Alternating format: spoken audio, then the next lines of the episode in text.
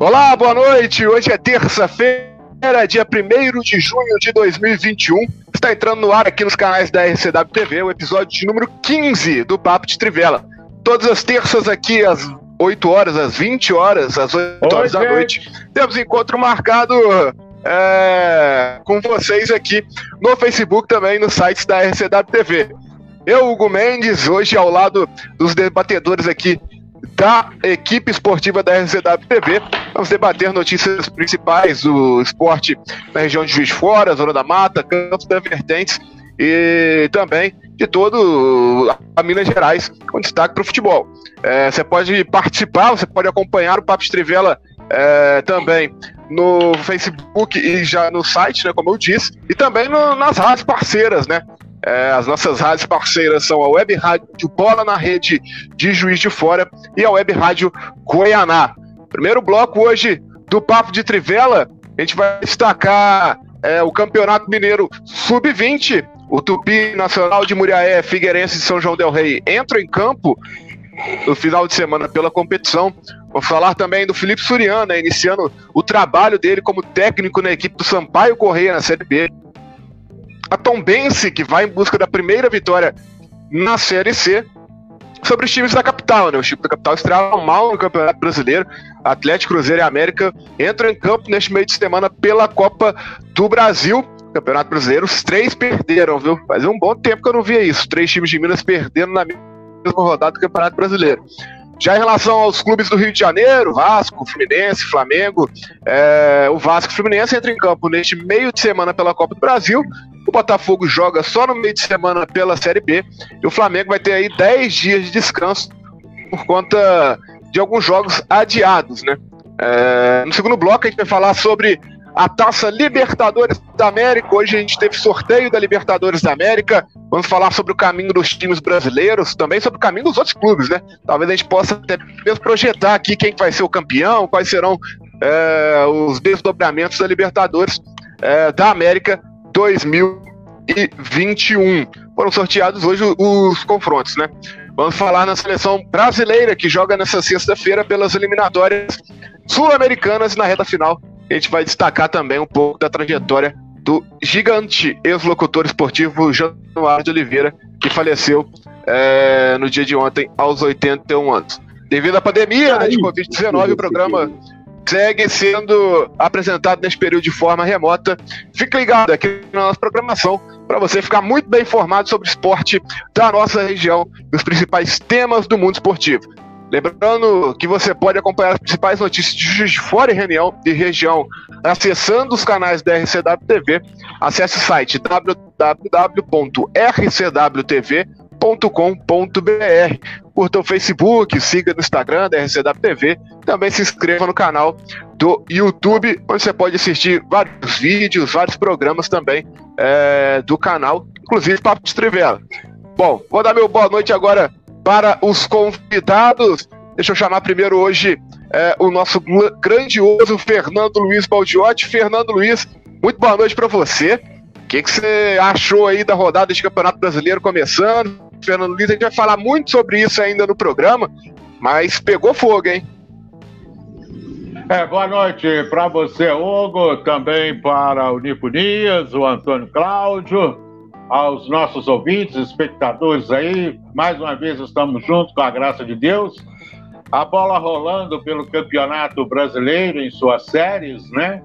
E tivemos aí algumas surpresas, né? Algumas surpresas envolvendo aí os clubes participantes. Mas durante o programa nós vamos analisar a, a cada um, né? E vamos ver aí o que, que vem pela frente.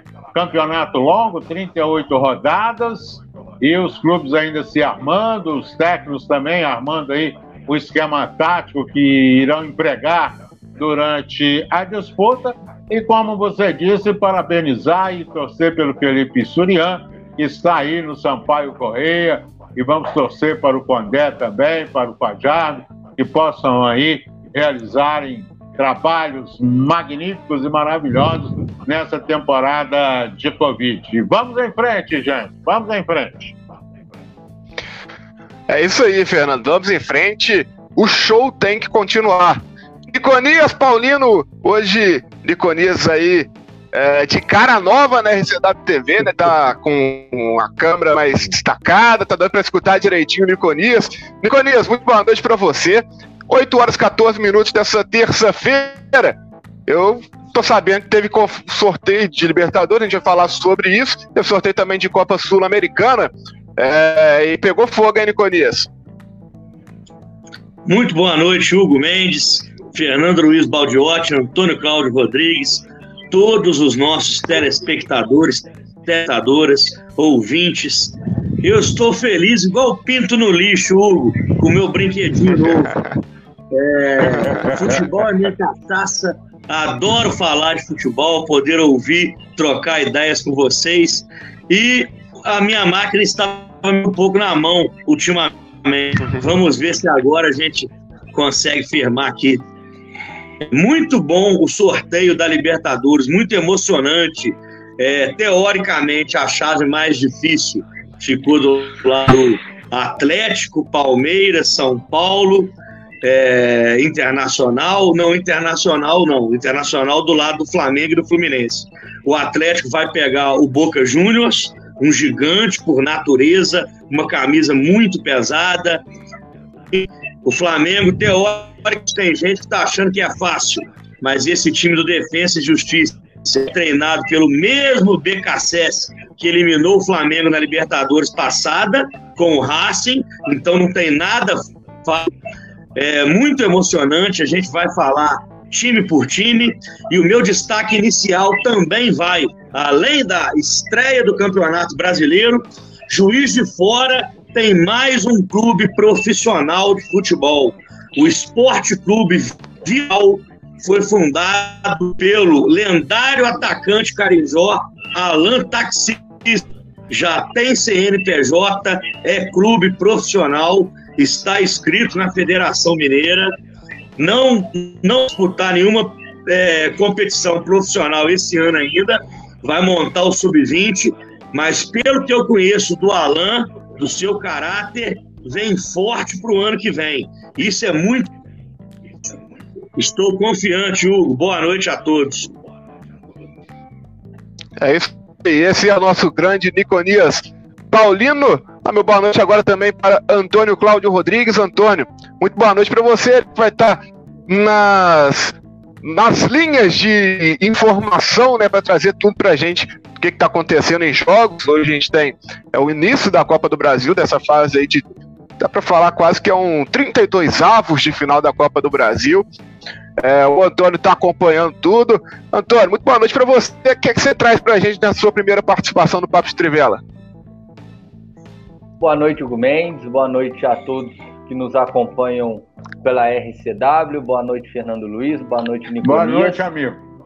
Boa noite. É, então, Hugo, dos jogos que a gente vai acompanhar hoje, estão acontecendo no momento jogos da Copa do Brasil e da Série B. É, daqui a pouco eu passo direitinho é, os placares que vão que estão acontecendo até o momento. O Vasco joga daqui a pouco, nove e meia da noite, contra o Boa Vista pela Copa do Brasil. E destacar também, além das diversas notícias e informações que a gente tem aí de times da região, times de Minas, Copa Sul-Americana, que assim como a Libertadores tem bons confrontos, inclusive Santos e Independente. O Independente aí o maior campeão da Libertadores ainda, o rei de copas, como chamam na Argentina, é, e o Santos também grande vencedor aí do Brasil e da América, vão protagonizar com certeza um grande confronto na Copa Sul-Americana. Aí então, o Antônio vai voltar a participar com a gente, trazendo é, os resultados e tudo. Deixa eu dar um recado, né? Eu já falei que o pessoal pode participar com a gente, mandar sua mensagem pelo Facebook. É, com, participe, né? Participe, mande sua mensagem, interaja com a gente, mande sua pergunta também para os nossos debatedores responderem. É, continue participando, assim como o Iago Colles, o Mauro Colles, está todo mundo já mandando mensagem. Mauro Colles falando, boa noite, senhores, saudações da região dos lagos. Tá com. tá mal de localização, Mauro Colles, né? Só lá na região dos lagos aquela região ali de tá Saquarema, Cabo Frio. Pois é, tá mal de localização, né? Vamos lá, meus amigos, então, a gente inicia o Papo de Trivela de hoje falando dos times da região que estão na disputa do Campeonato Mineiro Sub-20, começando pelo Tupi. Depois de sofrer uma derrota de virada na última rodada diante do Coimbra em contagem, o Carijó voltará a campo no próximo sábado, às 10 horas, para encarar é, o Santa Ritense pela quarta rodada.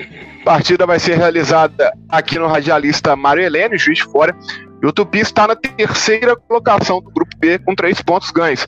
O adversário do time Juiz Forano está na vice-liderança com quatro, enquanto Coimbra é o líder com nove pontos conquistados. Pelo grupo A, o Nacional de Muriaé também entra em campo no sábado, porém um pouco mais cedo em relação ao Tupi. O NAC vai até a região metropolitana de Belo Horizonte enfrentar o Atlético. A partida está marcada para as 9 horas da manhã na cidade do Galo, em Vespasiano. O Nacional folgou na última rodada e é o quarto colocado do grupo com um ponto ganho, enquanto o Atlético é o líder com nove pontos em três jogos. A outra equipe da região que também disputa a competição e joga neste final de semana é o Figueirense São João del Rei. O Tigre que vai enfrentar o Araguari no próximo domingo, às três horas da tarde, no campo de Santa Cruz, em Belo Horizonte. O Figueirense perdeu em casa para o Atlético na rodada anterior e está na vice-liderança do Grupo A, com três pontos enquanto o Araguari é o lanterna com um ponto. Vou chamar agora o Fernando Luiz para conversa. Fernando, os resultados não foram bons para os times da região que entraram em campo no último final de semana pelo Mineiro Sub-20.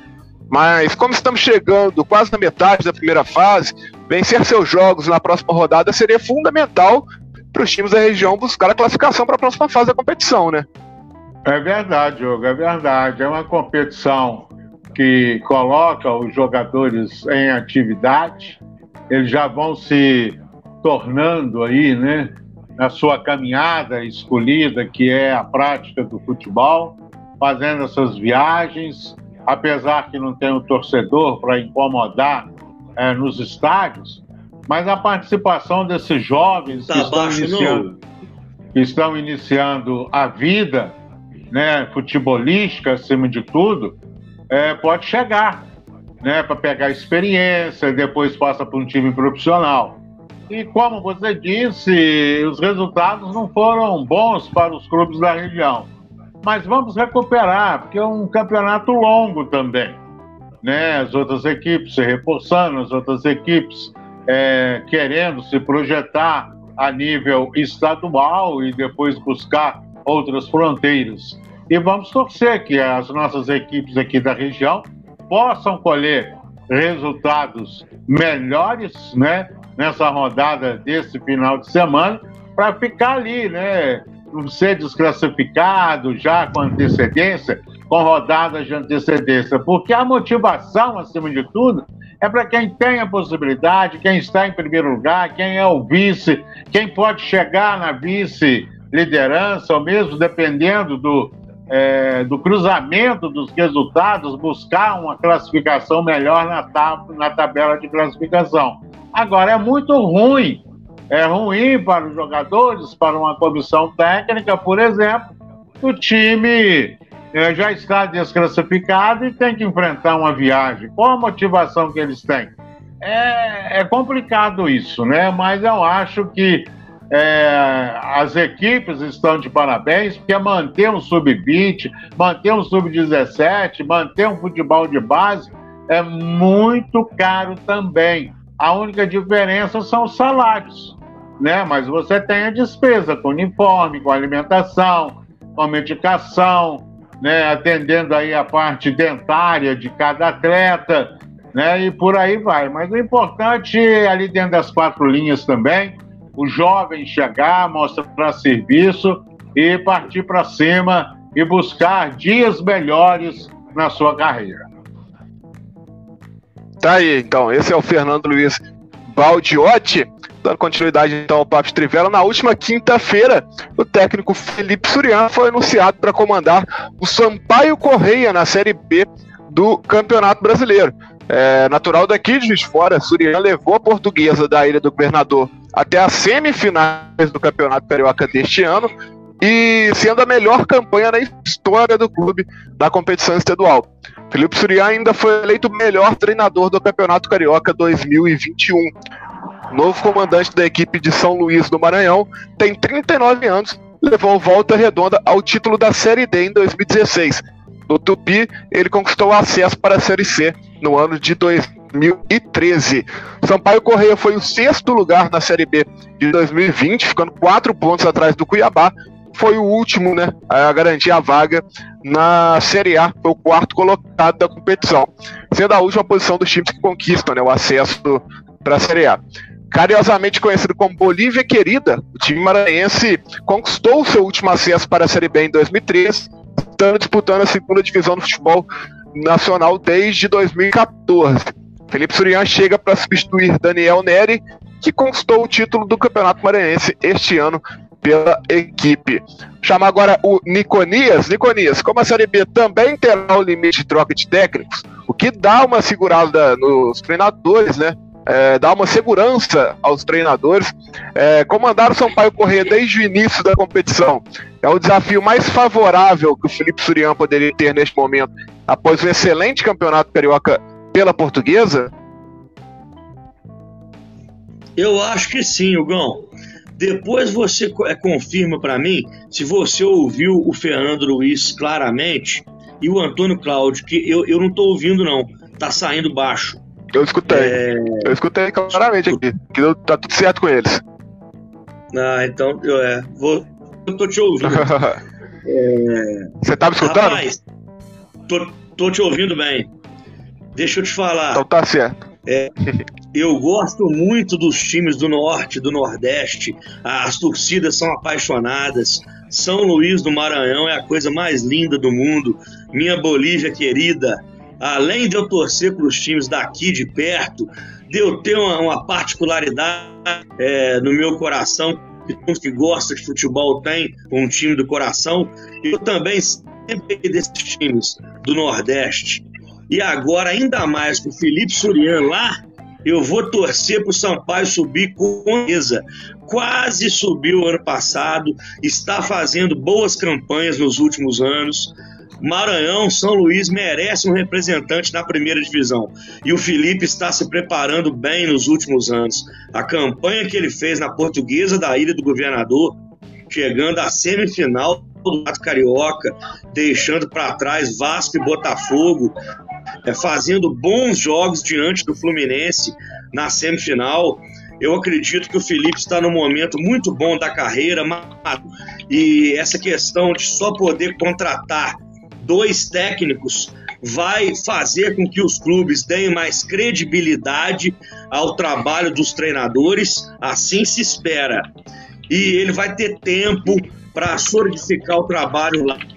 Eu, eu, eu, confio muito no Felipe e na estrutura do Sampaio. Acredito que vai ser um casamento que tem tudo para ter um final feliz. Tá então. É, o Felipe Surian chegando a equipe do Sampaio Correia. É, e vamos voltar a falar de time, não de treinador. É, a Tombense vai jogar como visitante pela segunda rodada da Série C no Campeonato Brasileiro. A partida será contra o Jacuipense no domingo, às 4 horas da tarde, no estádio Pituaçu, em Salvador, na Bahia. Após ser empatado na estreia com o Paysandu por 1 a 1 no último sábado, em Tombos, tendo jogado, jogando a maior parte do jogo com um jogador a menos, a Tombense está na quinta posição do grupo A com um ponto ganho. Jacuipense está na lanterna do grupo com nenhum ponto conquistado, já foi derrotado na estreia por 2 a 0 para o Floresta. Fernando Luiz Baldiotti, é, tendo jogado com um jogador a menos durante todo o segundo tempo, levado o gol de empate no final da última no finalzinho do jogo, na última partida, podemos considerar que a Tombense tem boas condições de buscar um resultado é, positivo, um, um bom resultado contra o Jacuipense lá na Bahia? Tem sim, tem, porque o time da Tombense ele já está jogando junto há algum tempo. E logicamente levou aquele gol no finalzinho, como times de ponta também levam da Série A, Série B, Série C. Então levar gol no finalzinho é complicado. No início da, do jogo, ainda dá, dá tempo né, de, do técnico armar um esquema, fazer uma substituição. Mas no finalzinho de uma partida, a situação fica assim, nebulosa, né? Nebulosa. Agora, eu torço pelo Tom Bense, o Tom Bense está bem administrado, tem uma boa equipe, né? E vai dar certo. E vamos torcer para que a equipe mineira possa buscar ah, essa vitória, que é de suma importância, para ele subir na tabela também de, de classificação. O Tom Bense é um time aguerrido, é um time que o mineiro gosta, não é só da cidade de Tombos, mas torcendo, além de Atlético, Cruzeiro e América, né, e outras equipes mais antigas do futebol é, mineiro, mas o Tombense vem se destacando aí nos últimos anos com a boa administração. O problema é ter transparência, transparência na administração. Eu creio que o Tombense, é, se não tiver uma falha de um jogador, uma bola parada, uma cobrança e tal, às vezes vai afoitamente para o ataque, leva um contra-ataque, se jogar o feijão com arroz, a, o Tombense aí, ou a Tombense, como queiram, uns falam, outro, né, a Tombense, é, eu creio que a Tombense possa sair vitoriosa lá contra o time baiano. Pois é, então este é o Fernando Luiz Baldiotti. O Alex Gomes falando boa noite, de notícias do Baeta. Gente, Vou chamar o Antônio Rodrigues agora no plantão esportivo. Eu não sei se ele preparou alguma notícia do Baeta nessa entrada, se vai ter na, nas próximas entradas de, nas próximas entradas. É, mas o Antônio vai falar também de resultado de Copa do Brasil, de resultado de Campeonato Brasileiro, chaveamento de Libertadores. O Antônio vai falar a beça durante o programa, então vou chamar ele agora para a primeira participação no plantão esportivo, o Antônio Cláudio. Antônio, o que, que você traz para a gente agora? É, Hugo Mendes, tem notícia sim do Tupinambás, mas eu vou começar com o Tupi, que segue sua preparação para o módulo 2 do Mineiro. O clube confirmou a chegada do zagueiro Adalberto, de 33 anos. Ele é de Juiz de Fora e vai vestir a camisa do Carijó pela quarta vez na carreira. Outro reforço é o atacante Thiago André. Ele ainda está em período de avaliação e, e tem 25 anos já passou pelo Tupi em 2017, durante a disputa, a disputa do módulo 1 e do Campeonato Mineiro. Porém, naquela época, ele não pôde disputar muitas partidas por conta de uma lesão. Tanto Adalberto quanto Thiago já até participaram de um jogo treino pelo Carijó. É, a atividade foi contra o Flamengo de Goianá no último sábado, no estádio Salles de Oliveira. O Tupi venceu por 2 a 0, com gols de Cassinho aos 5 minutos do primeiro tempo e do próprio Adalberto, estreando aí, reestreando aí com gol, logo em seguida aos oito aos oito minutos da primeira etapa. Essa informação em relação ao jogo treino, quem nos passou foi o Robson Silva, da Rádio Web Goianá. Ele, inclusive, nos disse que o, o Flamengo de Goianá, os garotos do Flamengo de Goianá jogaram muito bem. Em relação ao Tupinambás, os jogadores do elenco ainda não foram anunciados oficialmente. É, o que se tem são confirmações que os dirigentes têm passado para a imprensa. Inclusive, na última semana, além da confirmação do artilheiro Fabinho Alves, que a gente trouxe no último papo de Trivela, o jornal Tribuna de Minas informou o acerto do Baeta com o goleiro Renan Rinaldi. É, ele tem 28 anos e retorna ao clube pelo qual jogou o módulo 1 e a Série D da, de 2020, do ano passado. Os anúncios oficiais dos jogadores só vão ser feitos quando os contratos estiverem assinados. Mas, de acordo com o vice-presidente de futebol do clube, o Cláudio Dias, a equipe já tem treinado e boa parte do elenco vai ser formado por atletas que disputaram a primeira divisão do estadual. O Aimorés anunciou ontem na sua rede social a contratação do atacante Maicon Aquino, o jogador já teve passagens por Boa Esporte, Botafogo e Patrocinense. Sua melhor temporada foi em 2018 pelo Americano do Rio de Janeiro, quando marcou 20 gols é, disputando a segundona do Carioca, a Série D do Campeonato Brasileiro e a Copa Rio. É, e agora, passando por, pelo mercado de contratações, além dessa do Aimorés, o mercado de contratações para a disputa desse módulo 2 está pegando fogo. É, o Nacional de Muriaé anunciou três reforços. O atacante Cassiano, que estava no Atlético, o volante Paranhos e o atacante Joãozinho, que estava no Costa Rica do Mato Grosso do Sul, onde foi campeão sul-mato-grossense em 2021. É, o jogador, inclusive, é um dos artilheiros do Brasil nessa temporada, com 15, gol, 15 gols marcados. Ele divide essa marca com o Gabigol do Flamengo e o Perotti da Chapecoense. O Betim anunciou a contratação do atacante Emerson, que estava no São Raimundo do Amazonas. O democrata de governador Valadares é, também anunciou algumas novidades. O lateral direito Matheus Pivô, que estava no Vitória do Espírito Santo. O zagueiro Matheus Carioca, que estava na Deportiva Ferroviária do Espírito Santo também. O zagueiro Wesley, que estava no Murici de Alagoas. Volante Leandro Bulhões, que estava no Capital do Distrito Federal. Meia Mateuzinho e o atacante Otávio. Informação também que a gente recebeu nessa tarde é que o Vila do Carmo de Barbacena está dando início ao seu futebol feminino. A informação foi passada pelo coordenador da base do clube, professor Flávio Melo. De acordo com ele, serão contempladas desde a categoria sub-13 até a equipe profissional.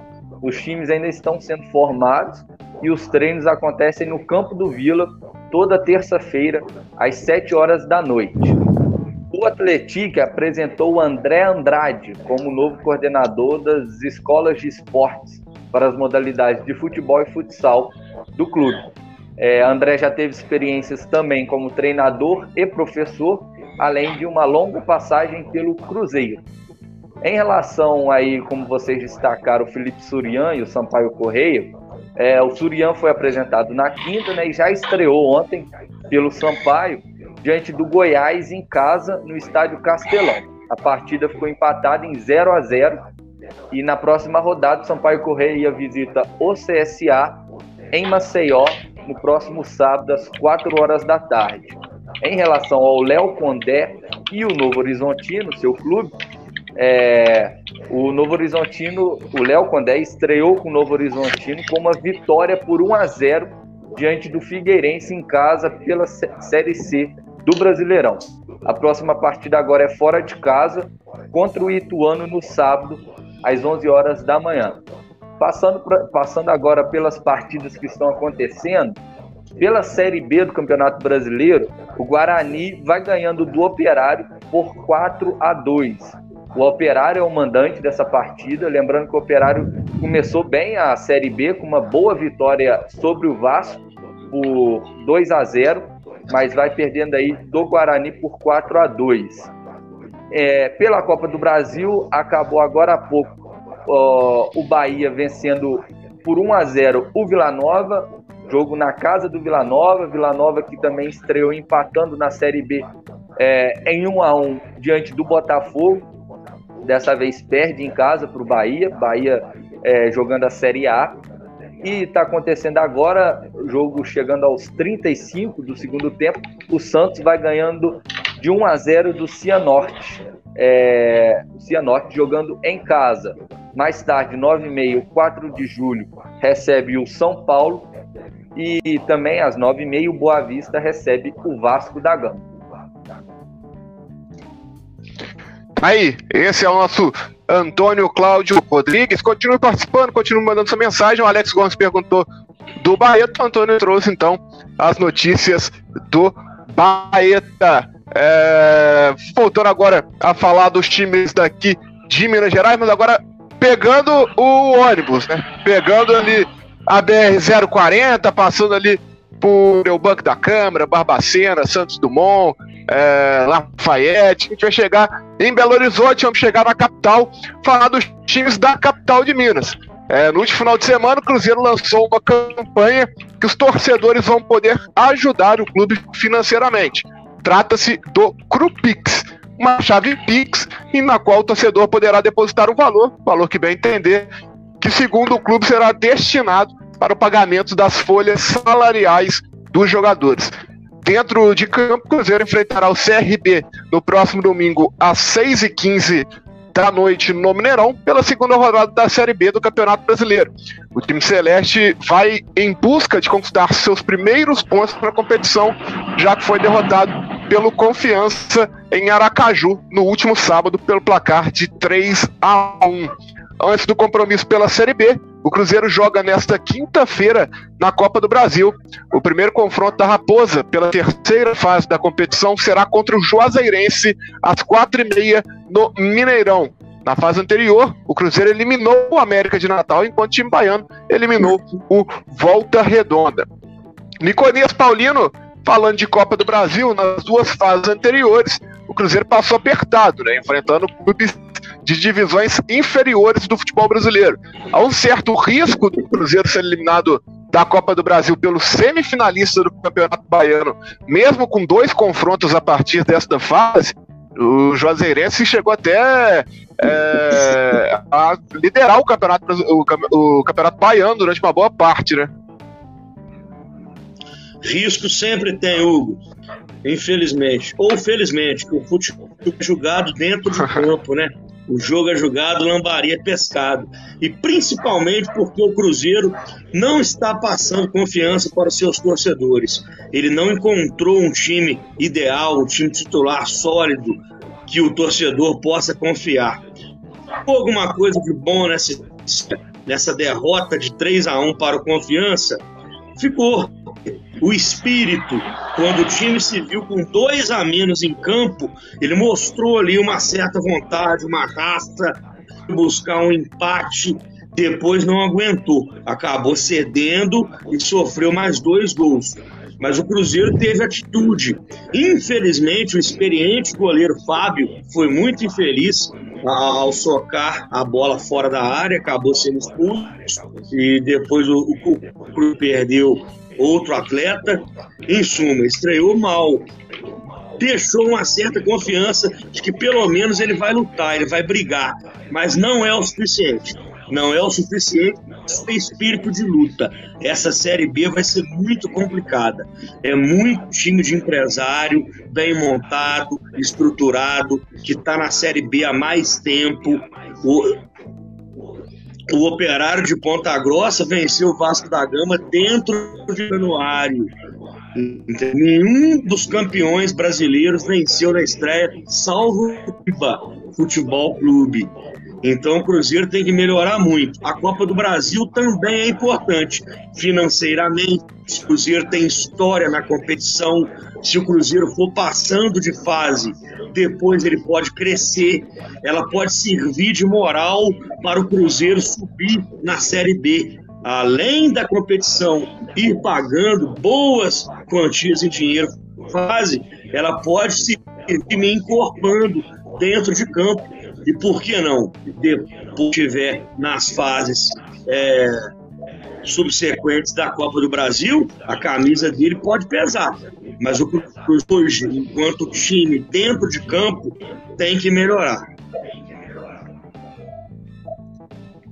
É, a gente tem um exemplo do América, né, Licorias? O América que ano passado estava na Série B e chegou até a semifinal da Copa do Brasil, né? Sem dúvida nenhuma, foi um dinheiro que ajudou demais o América, né? É, principalmente na reta final da Série B, onde garantiu a vaga na Série A deste, ano, e também na, no, no começo da temporada, né? Para montagem do elenco e tudo, para permanência do Lisca no dentro do América, né, Nicolas? E deu corpo, né, né, Hugo, pro América, deu confiança a partir do momento que ele eliminou Internacional, Corinthians, enfrentou o Palmeiras de igual para é, igual, você vê que ele se agiganta bem na Série B. Futebol, como tudo na vida, precisa boa dose de confiança. E a, a, Copa do Brasil do ano passado foi muito importante para o América e pode ser para o Cruzeiro esse ano também esse, essa, essa confiança que você usou aí não foi um trocadilho maldoso por conta do confiança que venceu o Cruzeiro da hora, né, Não, não foi, não. Olha só.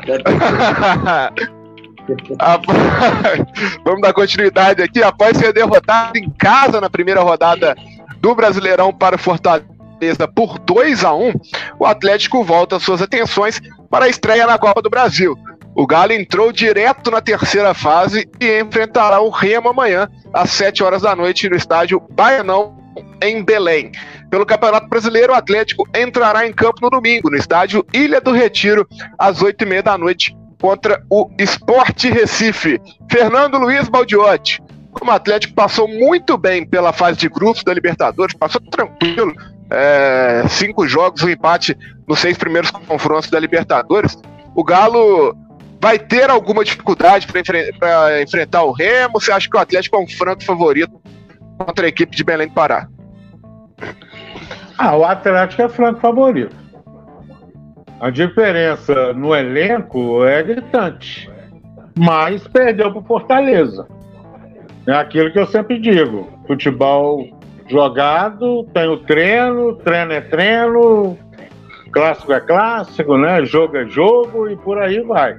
Agora, o que houve com o Atlético? O Fortaleza deu um nó tático em cima do Atlético, que era o franco favorito. E é um dos favoritos ao título do Campeonato Brasileiro 2021, mas pipocou. O primeiro jogo não foi legal. Dá para lembrar o ano passado, quando perdeu para o Botafogo. Depois o Botafogo descambou para Série B e o Atlético ficou ali.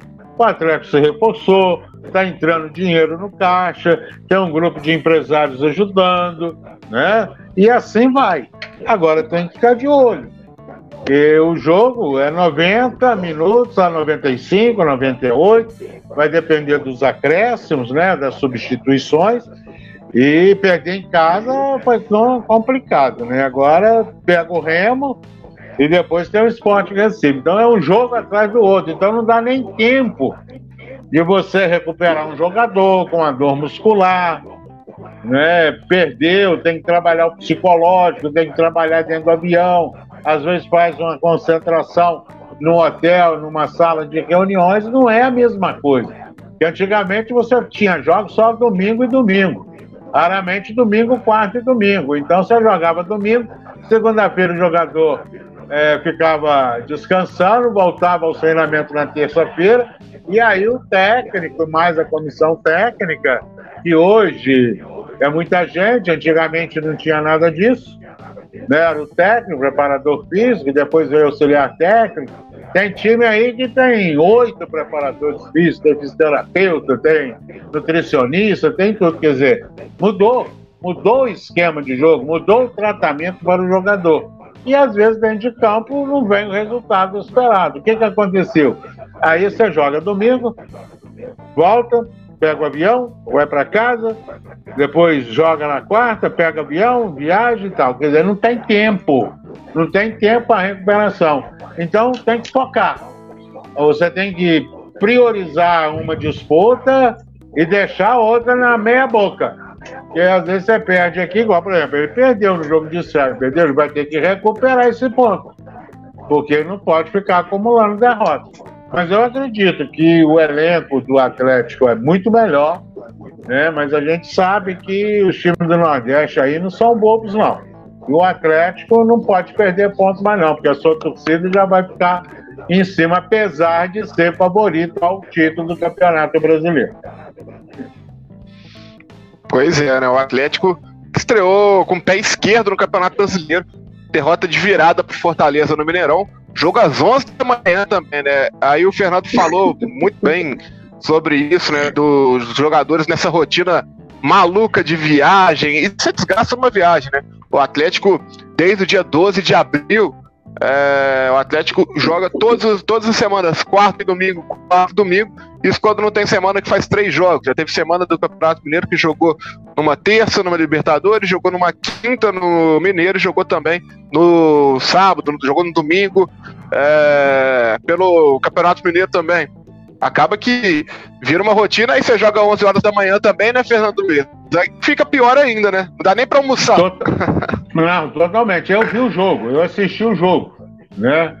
O Pikachu, aonde eu estava assistindo o jogo, que eu fui no Rio de Janeiro lá visitar minha filha, minha neta, aí nós fomos lá no clube, ficou eu lá assistindo lá, o pessoal lá muito cearense, muito nordestino, servindo, trabalhando. Ah, você é mineiro, você é mineiro e tal, aquele negócio todo.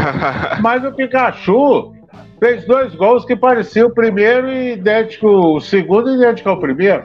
O Atlético foi todo, foi todo para o ataque, bobeou na defesa e o Pikachu, com a sua velocidade, sabe jogar pelo lado direito, fuzilou, fez 2 a 1 um de virada. Agora, outra coisa que você falou aí, eu já acompanhei muitas equipes com jogos 11 horas da manhã, 10 horas da manhã. Eu, como diretor de futebol do Tupi aqui, nós fazíamos jogos pela manhã. Muda o comportamento total do jogador. Total, porque você vai tomar um café da manhã, depois você tem um almoço, se você joga fora, você tem a viagem de retorno. Outro detalhe: viagem. É preferível você entrar no ônibus, sair daqui, vamos supor, ir para Uberaba. Aí você vai, anda né, duas horas, para o ônibus, quer dizer, um ônibus próprio. Parou o ônibus, o jogador andou ali 15, 20 minutos, volta para dentro do ônibus. Agora, a pior coisa que tem, não sei se vocês já tiveram oportunidade, é ficar na sala de espera de um aeroporto. É uma coisa, o tempo não passa, aí você tem que ficar ali. Você não pode sair porque senão chama. Apesar que hoje tem muito voo fretado, né? Voo fretado é diferente. Mas ficar é, esperando baldeação, é, vai trocar de aeronave, vai fazer isso, aquele negócio todo, é complicado também. É, pois é. é. Vamos falar agora de América Mineiro. Depois de ser derrotado fora de casa por 1 a 0 para o Atlético Paranaense na estreia do Campeonato Brasileiro, o América vai jogar pela primeira vez em seus domínios no Brasileirão 2021, né, onde vai enfrentar o Corinthians no domingo às 4 horas da tarde. Mas antes disso, o Coelho tem um compromisso pela terceira fase da Copa do Brasil. É, vai ter o jogo de ida contra o Criciúma amanhã, às nove e meia da noite, no estádio Independência, em Belo Horizonte. Ano passado, o América foi finalista, né? O, a gente já falou sobre isso. O Niconias, é, qual, que você deve, qual que você acha que deve ser o principal objetivo neste momento é, o América? Focar na Copa do Brasil, tentar repetir uma boa participação é, como foi em 2020, ou priorizar, pontuar bem nas primeiras rodadas do Brasileirão, para depois lá na frente ter aquela gordurinha para queimar na briga do Coelho, que fatalmente vai ser uma briga contra o rebaixamento. Né? É, com certeza. O, o, principal objetivo do América é se manter na primeira. Eu acho que ele tem totais condições para isso. O América várias vezes bateu e voltou, subiu e caiu no ano seguinte. E o América, dessa vez, me parece mais bem estruturado politicamente, administrativamente, financeiramente. Isso mete dentro de campo e mexe na manutenção do técnico Lisca, que de dois homem. Isso reflete na manutenção de jogadores importantes para o esquema do América. Ele estreou com derrota para o Atlético lá no, no, no Paraná, jogo que nunca é fácil para ninguém no campeonato, e só foi tomar o gol aos 42 minutos do segundo tempo. Fez um jogo parelho, equilibrado. É, o campeonato está muito no início e não há por que falar de abrir mão da Copa do Brasil. Copa do Brasil que foi tão importante para o América ano passado, por que, que ele vai abrir mão esse ano? Não, ele tem que disputar ela também com seriedade é, para que, à medida que ele o dinheiro ajude ele na manutenção do time na primeira divisão e, quem sabe, não repetir a brilhante campanha do ano passado. Tá dando gosto de ver esse América Mineiro fazendo história, Hugo. Tá orgulhando nós mineiros. Curiosamente, no momento da história que o Cruzeiro vem mal. Né? Houve esse, erguimento do América aí para não deixar o Galo sozinho representando as Minas Gerais. Pois é, é, realmente é bacana, né? Ver o América voltando aí a figurar entre as principais forças do nosso futebol nacional. A América que passou um, um tempo né, afastado aí da elite do futebol nacional, chegou até a cair de divisão no Campeonato Mineiro. Mas é, agora o Coelho tá, tá voltando. Tá voltando a ser aquele América é, Teca campeão mineiro. O América é o terceiro maior vencedor do Campeonato Estadual de Minas Gerais. Agora, vou chamar mais uma vez o Antônio Rodrigues. Eu quero saber do Antônio o que, é que ele tem para falar para a gente agora. é, já falou sobre Tupi, já falou sobre Tupinambás, falou dos times aqui da região. Quero saber que, é que ele vai falar pra gente agora, Antônio. O microfone da, da, do Papo de Trivela agora é todo seu. Obrigado, Hugo Mendes. Obrigado. Vamos falar agora dos times de BH, né? Dos times da capital. Primeiro o Cruzeiro, que está buscando um novo diretor de futebol depois da saída do André Mazuco, que foi para o Santos. Ontem, o nome do Rodrigo Pastana ganhou força na Toca da Raposa, depois que o Alexandre Matos, que era o plano A do clube, é, recusou o convite para assumir o cargo. O Pastana está atualmente no CSA e, de acordo com o site GE, ele está bem próximo do acerto com o Cruzeiro. Além do clube alagoano, o Rodrigo Pastana já passou por Goiás, Figueirense, Bahia, Ceará e Coritiba. Então já passou aí também por clubes importantes no cenário nacional. No América, a preocupação é com a atual seca de gols. Na temporada como um todo, o Coelho balançou as redes 24 vezes em 18 partidas, o que não é nada ruim. Mas a equipe não marca um gol sequer desde os 3 a 1 sobre o Cruzeiro, pelo segundo jogo da semifinal do Mineiro. Ou seja, já são aí três jogos sem marcar, uma preocupação a mais para o Lisca. No Atlético Mineiro, a partida diante do Remo, é, não, o, o clube não vai poder contar com vários jogadores que foram convocados por suas seleções para as eliminatórias da Copa de 2022. Júnior Alonso foi convocado pela seleção paraguaia, Alan Franco no Equador, Eduardo Vargas no Chile e o Savarino na Venezuela. Além deles, o Keno continua se recuperando de lesão na coxa e também não vai poder atuar. A boa notícia, no entanto, é a volta do atacante Eduardo Sacha, que não pôde jogar contra o Fortaleza na estreia do Brasileirão, porque estava se recuperando de uma tendinite no pé esquerdo.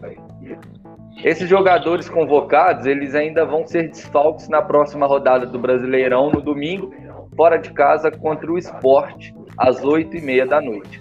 É, resta saber se eles vão poder voltar a tempo para o jogo de volta contra o Remo na quinta-feira, dia 10 de junho.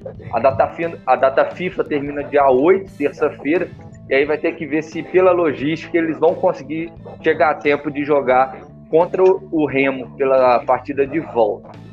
É, por falar em Remo, o adversário do Galo chega em ótima fase para esse primeiro confronto da Copa do Brasil. A equipe está invicta nessa temporada, já são 10 vitórias, 6 empates em 16 jogos, além de 30 gols, 32 gols marcados e apenas 15 gols sofridos. Pois é, então ah, é. tá aí o Antônio. Hugo, Mendes, Hugo eu havia me, já estava me esquecendo de passar pelas partidas que estão acontecendo. o, o, Santos é, acabou agora há pouco a partida entre Santos e Cianorte e o Santos venceu por 2 a 0 é, fora de casa. Então, Santos 2, Cianorte 0, partida do Santos fora de casa. Tá aí. É, esse o Antônio Cláudio Rodrigues. Agora, depois dessa passada pelo nosso plantão esportivo, a gente vai falar sobre as equipes do Rio de Janeiro. Começando destacando, o Fluminense, né? Que fez um grande jogo é, no Morumbi no último sábado. O Fluminense jogou melhor do que o São Paulo, teve chance de é, vencer o confronto. Né? O Nenê, presente, desperdiçou um pênalti, é, mas acabou saindo com o empate do Morumbi, empate com São Paulo. São Paulo, que é uma excelente equipe também, foi considerado um bom resultado é, para o clube. No domingo, agora, o Fluminense enfrenta o Cuiabá no Maracanã, às 11 horas da manhã. Pela segunda rodada, o Fluminense estão estreando em casa. É, antes de voltar a falar Fluminense, pessoal participando, pessoal segue participando, Marcelo Martins mandando mensagem, o Marco Clavilho pediu para falar aqui com o Fernando Luiz. Boa noite a todos os comentaristas do nosso Papo de Trivela. Essa semana, um amigo meu pediu para mandar um abraço para o Fernando Luiz Baldiotti. É ele o carnavalesco dos irmãos Medralha, cujo pai também conhecia o Baldiotti, o saudoso senhor Tancredo. Grande abraço à super bancada do Papo de Trivela. Zé Antônio é o nome do amigo dele, Fernando Luiz. Pode falar aí sobre isso, hein? É, beleza. Tem que agradecer, né, o Zé Antônio lá, o São Tancredo, saudades dele. Time lá do Metralha também, né? Olha, a turma lá não é fácil, não. A turma lá gosta, é aguerrida, acima de tudo. Muito obrigado aí pela lembrança, né? Pela gentileza, tá legal? Estamos aí. E muito obrigado aí também pela audiência, tá? Valeu, valeu. É, o Leandro Dias também ligado aqui, mandando mensagem. Leandro que hoje não está participando com a gente aqui nas câmeras, mas ele ajudou na edição, ajudou não, ele fez a edição inteira, aconteceu, Leandro Dias. É, um forte abraço para ele. Logo, logo vai estar de volta aqui ao Papo de Trivela. Um forte abraço para ele. Tá mandando um abraço para todo mundo aqui, pro Niconias, pro Fernando também, para o Antônio. Agora voltando a falar sobre o Fluminense, antes desse jogo do final de semana, né, pelo brasileiro contra o Cuiabá, o Fluminense enfrenta o Bragantino amanhã, às nove e meia, também no Maracanã, no primeiro jogo da terceira fase da Copa do Brasil. Convocado pela seleção equatoriana para os jogos das eliminatórias da Copa do Mundo e possivelmente será chamado também para a Copa América, o Meia Casares vai desfalcar o tricolor nos dois confrontos contra o Bragantino, pois ele já entrou em campo nas fases anteriores, anteriores da competição, atuando pelo Corinthians. A ausência de Casares pode abrir espaço para o reaproveitamento de Ganso, que não entrou em campo nos últimos seis jogos do tricolor. Fernando Luiz, levando em conta, é, levando em consideração a boa estreia do Bragantino no Campeonato Brasileiro, venceu fora de casa a equipe da Chapecoense e a campanha positiva na temporada passada e na fase de grupos da Copa Sul-Americana deste ano, a gente pode falar, podemos analisar que o Fluminense não tem favoritismo contra o time de Bragança Paulista neste duelo pela Copa do Brasil?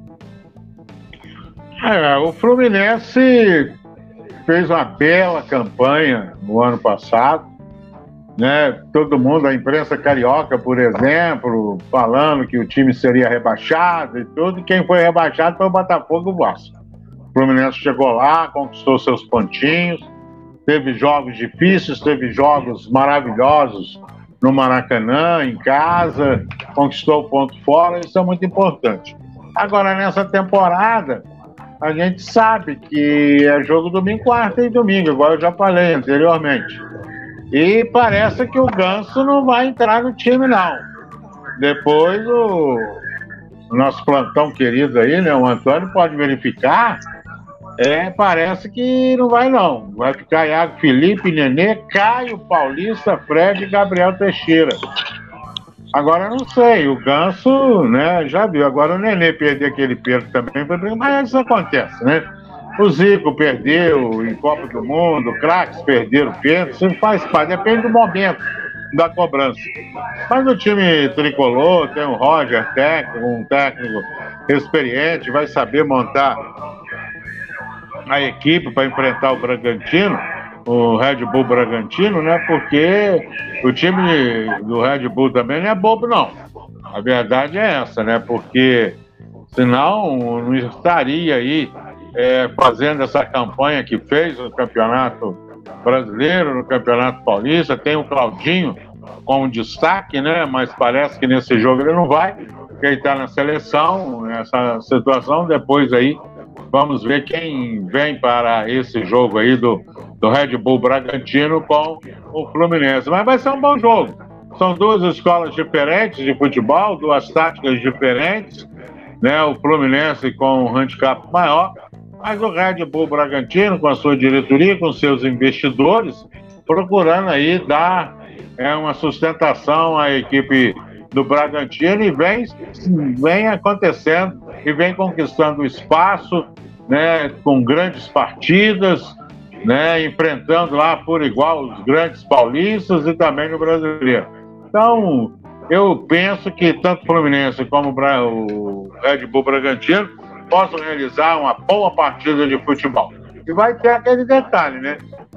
Falha técnica pode acontecer para um e para outro. O time do Bragantino não é bobo, como o time do Fluminense também não é. O Fluminense tem tem o Fred, né? tem o Martinelli, tem o goleiro muito bom, o Marcos Felipe, e agora fica aí a situação das escalações para esse jogo.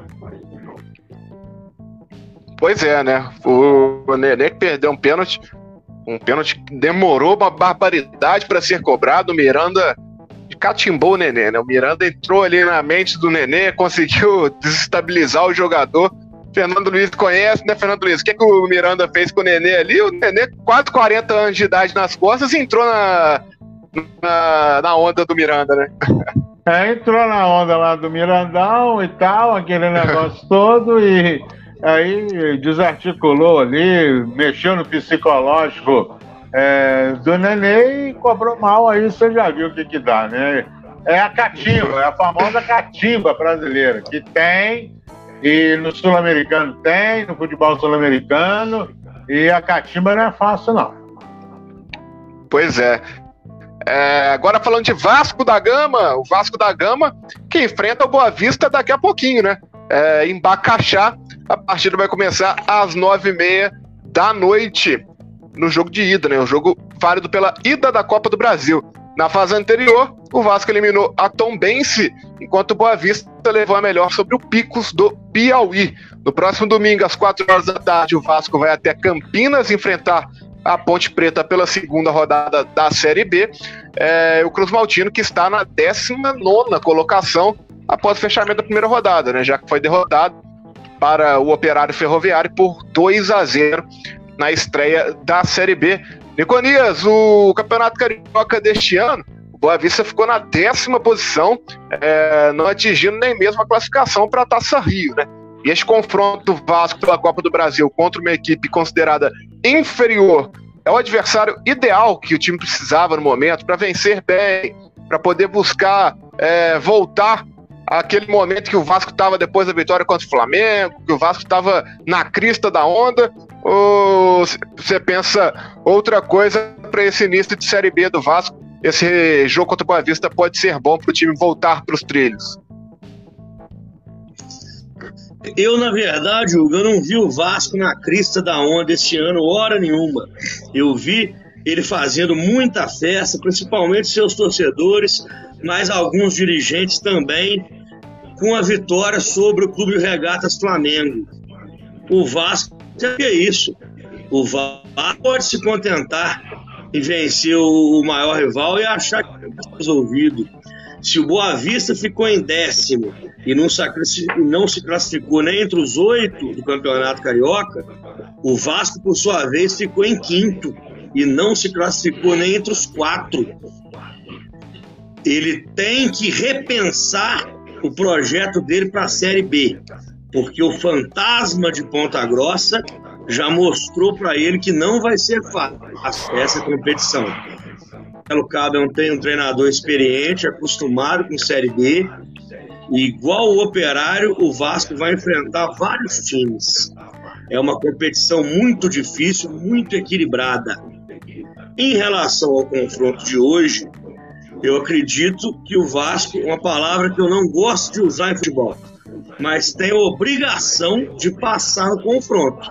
Entre dois jogos com Boa Vista, além da premiação que vai ser importante para o Vasco, é, o crescimento dele como time, para importar o time, para o Marcelo Cabo conhecer mais os jogadores, vai ser de fundamental importância.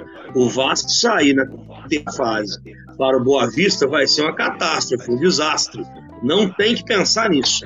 Ele tem que jogar sério, classificar. Hoje ainda é o primeiro jogo, porque na Série B, sim, ele vai ter que melhorar bastante, porque não vai ser fácil, não. É, continuando, né? Estamos falando de Série B, vamos continuar aqui falando é, da segunda divisão do Campeonato Brasileiro é, e também no Rio de Janeiro, continuando no Rio, só que dessa vez a gente vai chegar na Zona Sul, vamos chegar é, até o Botafogo, que vai enfrentar o Coritiba no próximo sábado, às 9 horas da noite, no estádio Newton Santos. O time da Estrela Solitária vai em busca da sua primeira vitória, já que na última sexta empatou em 1 a 1 com o Vila Nova em Goiânia, é, o jogo pela primeira rodada do Campeonato Brasileiro.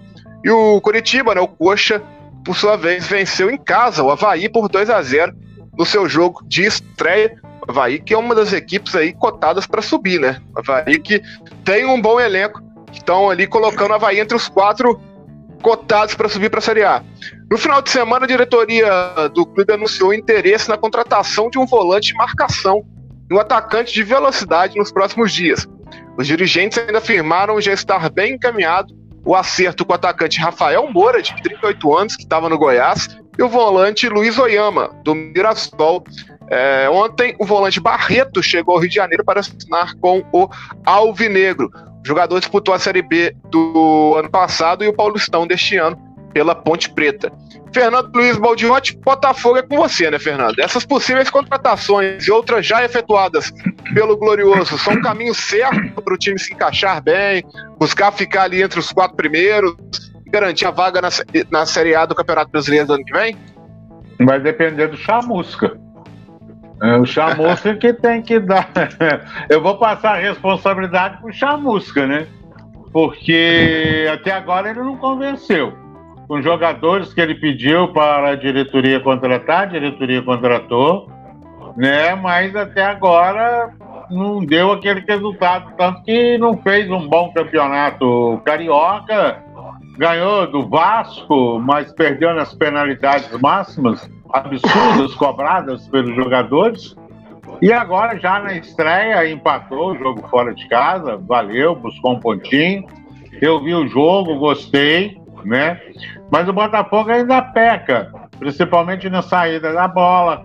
Não tem um jogador finalizador, tá faltando esse atacante, o, a joia, a pérola, o Matheus Nascimento estava é, disputando outra competição, que o, o Botafogo está avançando né, na, na base, né, no sub-20, isso é muito importante, e ele fica no time principal, outra hora volta para lá, mas ele já fez gol no time principal, mas é um futuro promissor.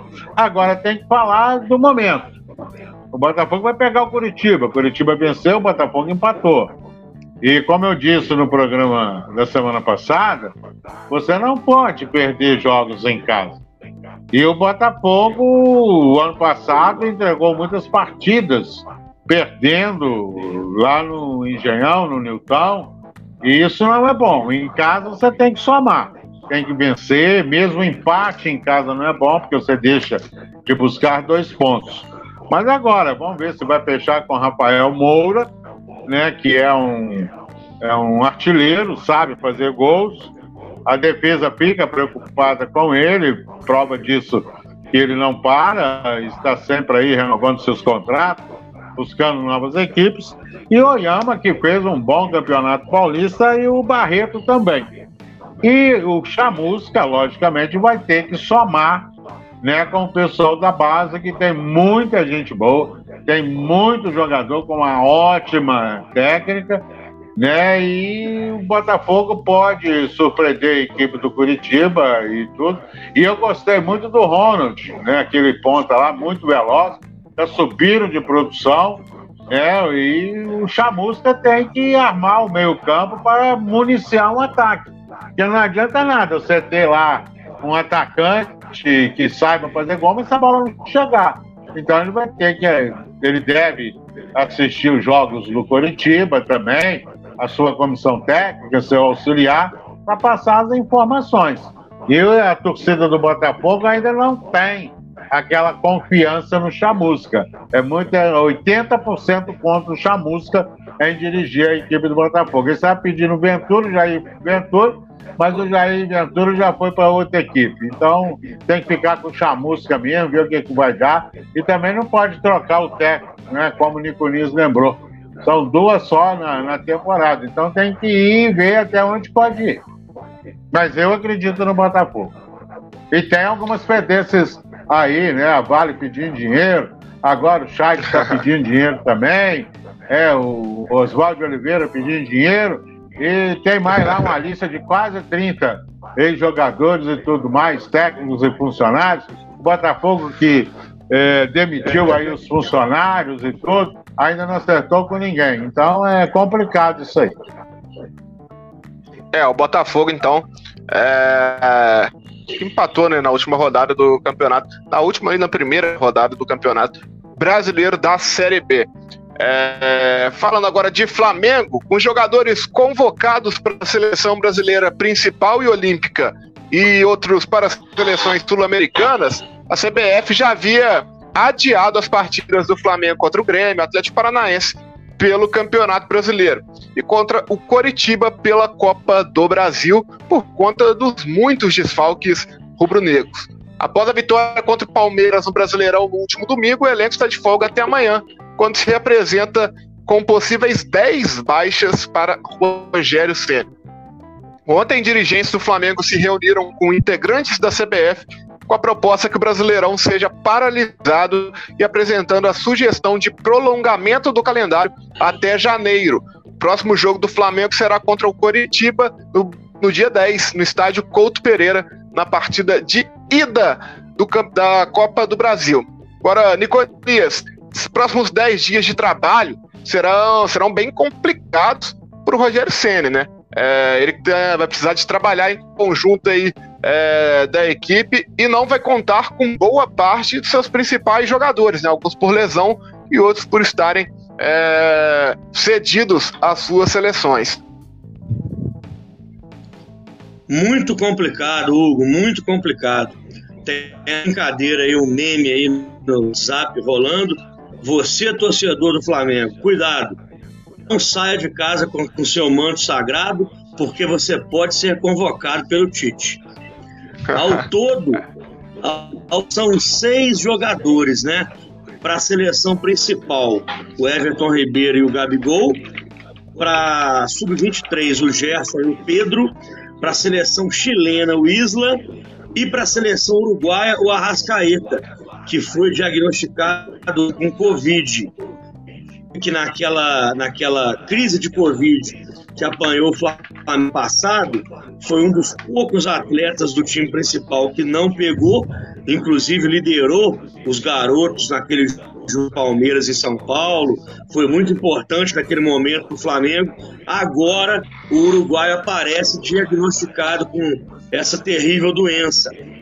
Então, além dos seis desfalques aí para as seleções, como você falou, ainda tem os lesionados. O Rogério vai ter um para treinar, mais um tempo para treinar com o time que ele vai estar, né, de uma hora para outra, esperando o retorno dos jogadores. É, que o Arrascaeta a gente sabe, né, quanto tempo vai vai, vai, vai durar. É, ele tem que esperar aí pelo menos uns 14 dias. Se bobear, não dá tempo dele jogar contra o Coritiba. Os outros jogadores, sim, retornando da, das seleções. O Flamengo titular, eu, eu, eu, gosto muito do time do Flamengo. O jogo de, de, de domingo, o Bruno Henrique foi uma recuperação muito grande. Quando o Gabigol não joga, parece que ele chama mais a responsabilidade. Ele que em 2009, para mim, foi até mais importante do que o Gabigol na, na, naquela campanha histórica de Libertadores e Brasileiro. É, esse ano, já no ano passado, ele deu uma, uma decaída grande. O Gabigol parece até estar melhor do que em 2019, mas domingo tem muito do Bruno Henrique. Do passe para o gol do Pedro, ele buscou a, a, jogada, chamou a responsabilidade. Então, esses jogadores mais experientes que ficaram no grupo agora, é, Felipe Luiz, Bruno Henrique, eu esqueci que o Rodrigo Caio também foi convocado, né? O de última hora aí, com a saída de um zagueiro, o Rogério ainda convocou o Rodrigo Caio. Quer dizer, mais um, um desfalque. Enfim, quer ter bom, quer ter time competitivo, disputar as melhores competições, corre o risco né, de o problema é o calendário, né? O calendário do Brasil que não se adequa de maneira nenhuma com o calendário europeu e a CBF também não respeita. Dessa vez agora ela foi até muito sensível com a situação do Flamengo, né? Eu acho que qualquer clube que tivesse mais de três ou quatro jogadores convocados, ela faria isso. Mas vamos ver o que, que o Rogério Senna vai conseguir fazer nesse de treinamento e o time que o Flamengo vai apresentar na quinta da outra semana. Como os jogadores vão voltar de suas seleções e do departamento médico. O time do Flamengo eu gosto muito, mas o elenco, eu acho que os atletas do banco de reservas não são do mesmo nível. Pois é, esse então é Niconias Paulino. A gente vai finalizando é, esse primeiro bloco. Antes de finalizar, vou chamar o Antônio para a última conversa nessa primeira parte do nosso papo de trivela. Antônio, o que, que você traz para a gente agora?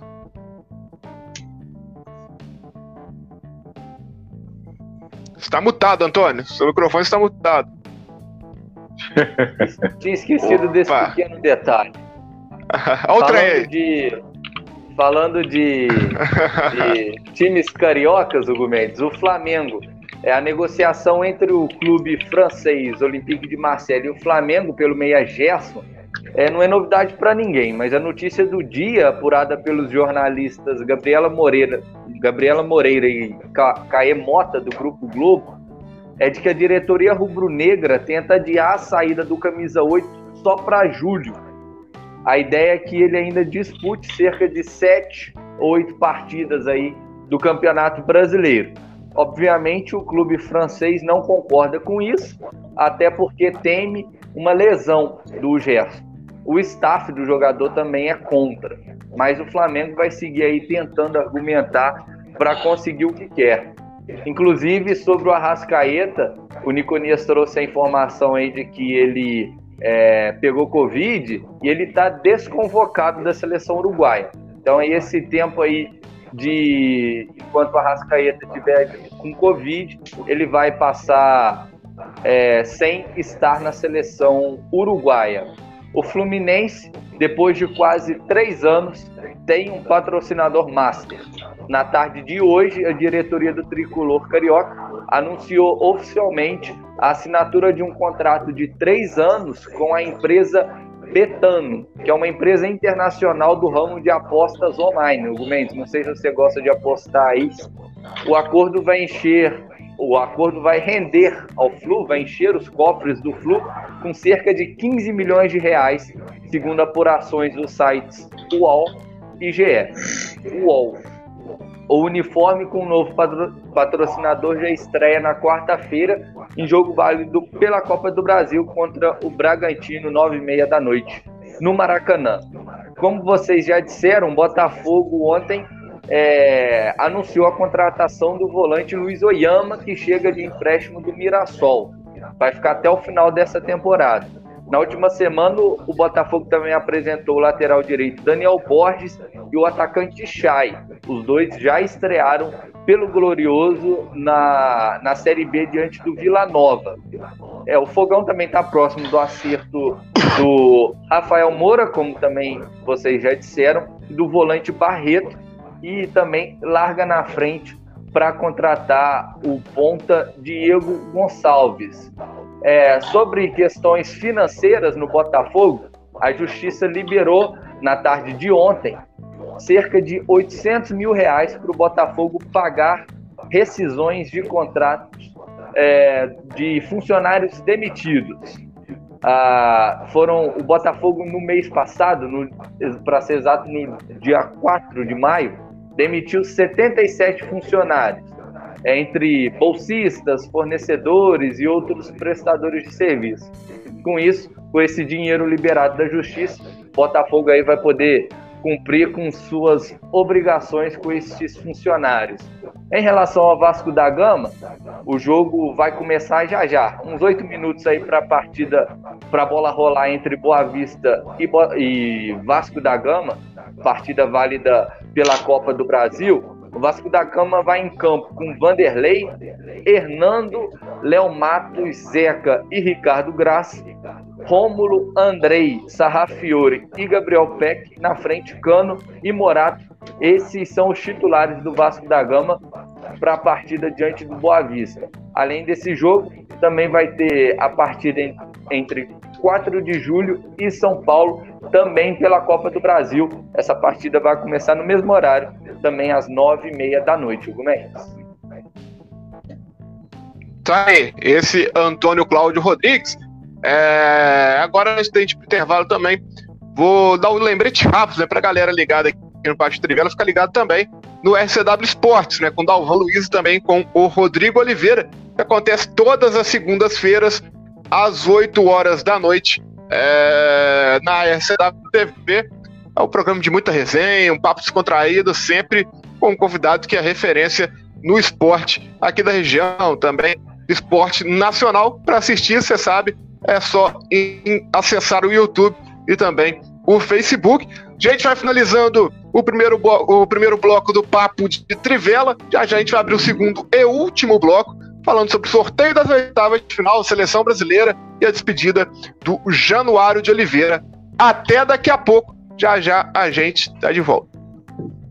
Uma programação 100% local Aqui a gente respira notícia. Levamos conhecimento e informação a milhares de pessoas todos os dias. Nossa TV opera com uma grade de 15 programas, além de um plano de negócios voltado para o atendimento de demandas regionais. Nosso portal possui mais de 2 mil postagens e milhares de acessos diários. É notícia atrás de notícia todos os dias na sua casa. São anos de experiência com profissionais competentes que fazem nossa rede chegar ao topo.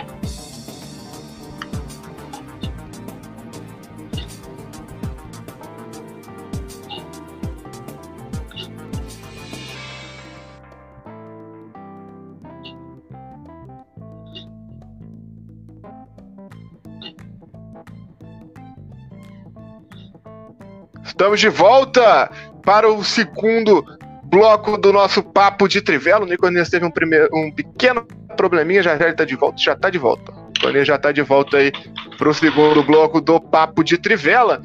É, foi realizado hoje na Comembol, é, na Comebol, porque a gente fala Comembol, mas o, o, correto é Comebol, né? Porque não tem esse N ou M antes do B do Comebol.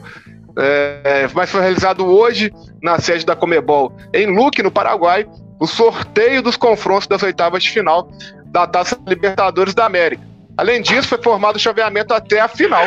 É, as oitavas disputadas entre as semanas dos dias 13 e 22 de julho, após o fim da Copa América. E o Atlético vai enfrentar a equipe do Boca Juniors da Argentina.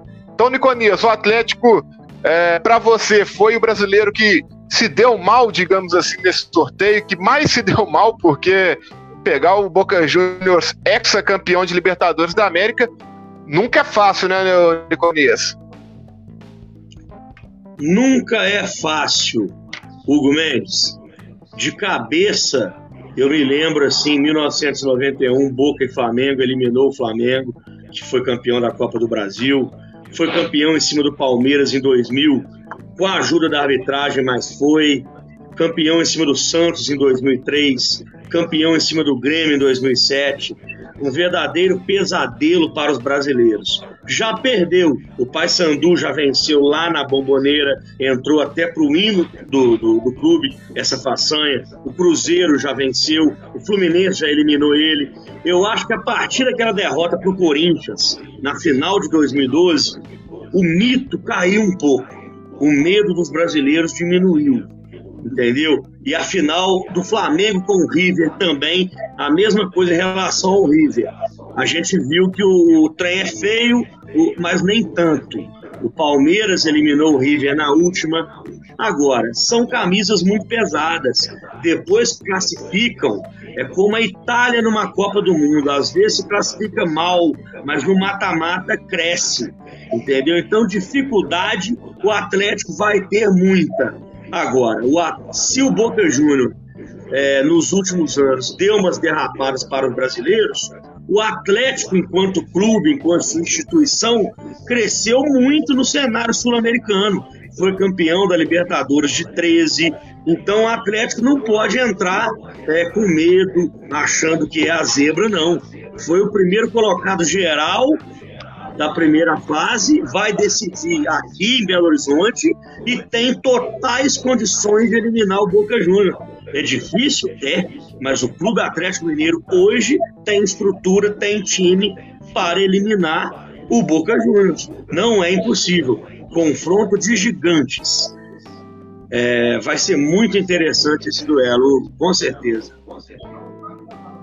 É, Atlético e Boca, é, o Atlético do Hulk e o Boca do Tevez, né? Dois grandes aí atacantes do futebol mundial que hoje já estão aí é, de volta à terra natal, seus países de origem, para viverem esse, essa reta final de carreira.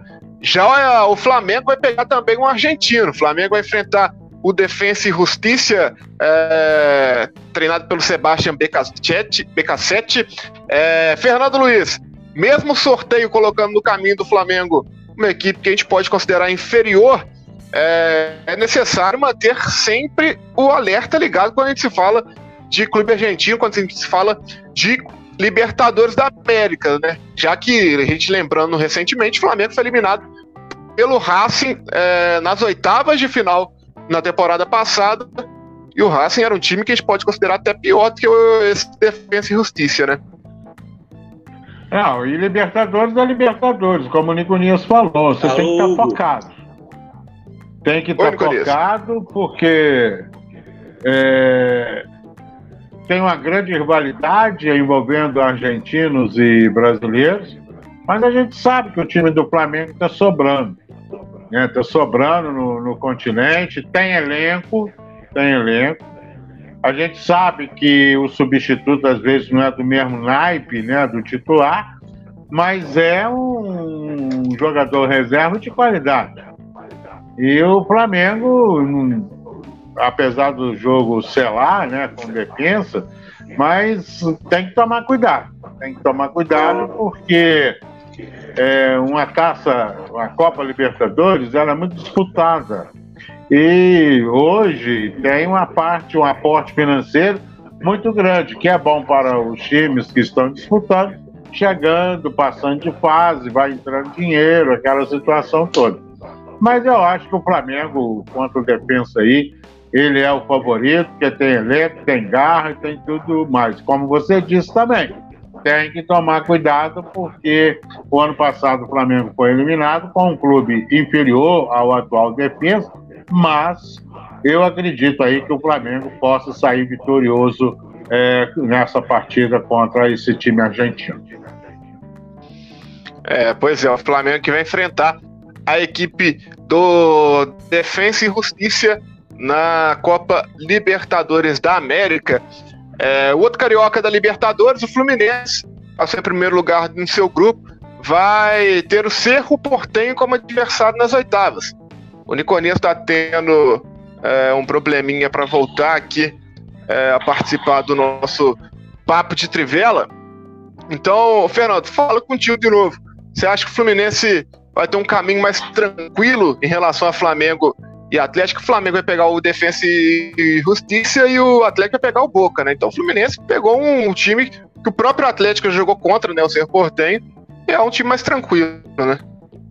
É, mais tranquilo, mas tem história na Libertadores também. Né? O Antônio pode pegar aí as participações do Cerro, né? Não é time bobo, não. E o Fluminense ficou um bom tempo fora né, da Libertadores, porque o, o, o, os clubes brasileiros não davam muita importância ao campeonato sul-americano. De uns tempos para cá, quando entrou dinheiro, melhorou, aí o brasileiro começou a participar, a se empenhar mais. Agora, o Cerro Portenho do Paraguai tem história, tem camisa, tem garra, já revelou grandes jogadores, né? Eu não sei como é que ele está lá no campeonato dele. Se o campeonato está parado, não está. Mas só de estar participando de uma Libertadores, a gente pode ver que não é um time bobo. Não é time bobo. E o Fluminense, por sua vez, né, que tem Fred, tem Nenê, tem Ganso, tem outras estrelas também, vai ser um bom jogo. Vai ser um bom jogo. São escolas diferentes, né? Não sei como joga o Cerro, né? Totalmente diferente do futebol brasileiro. E o Fluminense a gente sabe que tem jogadores que podem definir é, numa falta, numa cobrança de escanteio, tem zagueiros bons, tem um bom, meio de campo. E o seu Porteio, por sua vez, lá tem seus craques, né, que estão querendo se apresentar bem, mostrar futebol e ir para o futebol europeu. Pois é, o Cerro Portenho tem um goleiro Jean, né, que estava no Atlético Goianiense no ano passado, pertence ao São Paulo tem o de Santo, né? Franco de Santo. Na verdade, o Santo tá no São Lourenço. O, o, o Cerro Portenho tem o Matheus Gonçalves, Não. que tava no Ceará. É, tem o, o Jean. Mas agora, vamos chamar o Antônio Cláudio mais uma vez. Né? A gente já falou de Libertadores aqui. Queria ver com o Antônio, então, como ficou o chaveamento da Libertadores, também da Sul-Americana, porque tem muito time brasileiro na Sul-Americana também, né, Antônio? Isso mesmo, Gumendes. Vamos passar então o restante dos confrontos da Libertadores, além aí de Flamengo, Fluminense e Atlético Mineiro. A Universidade Católica vai pegar o Palmeiras, Palmeiras e Universidade Católica.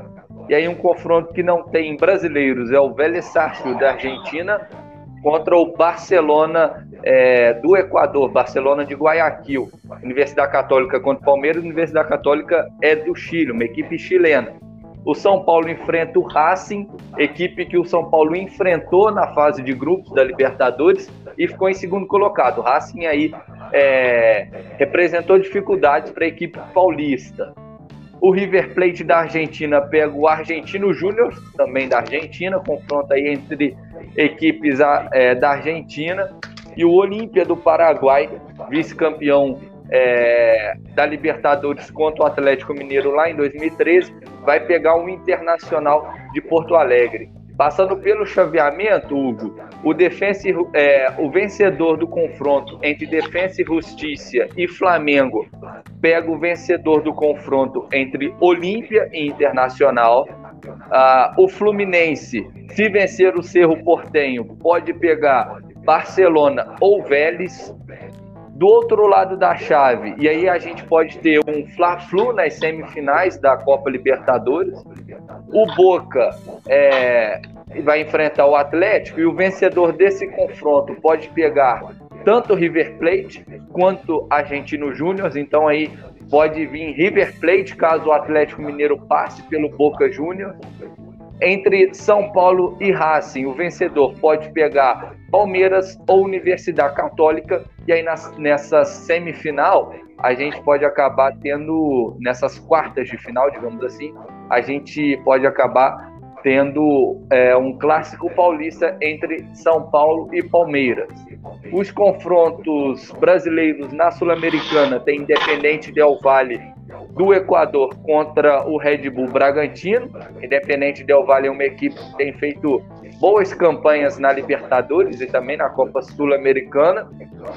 O Santos vai pegar o Independiente da Argentina, confronto de peso histórico muito grande, é, aí sul-americano no geral. O América de Cali da Colômbia vai pegar o Atlético Paranaense e o Grêmio enfrenta a LDU do Equador. O Fernando Luiz falou aí da tradição do Cerro Portenho na Libertadores.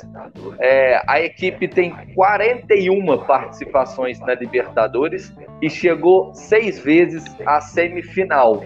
Aí então, é, por seis temporadas, o Cerro Portenho chegou na semifinal da Libertadores. Na Sul-Americana, em 11 participações, chegou à semifinal duas vezes, inclusive uma delas em 2009, enfrentando o Fluminense. Pois é. Jogos que estão acontecendo, Gomes, 0 a 0 4 de julho em São Paulo, também 0 a 0 Boa Vista e Vasco da Gama. Tá aí, então. Os jogos já que estão acontecendo, a Libertadores.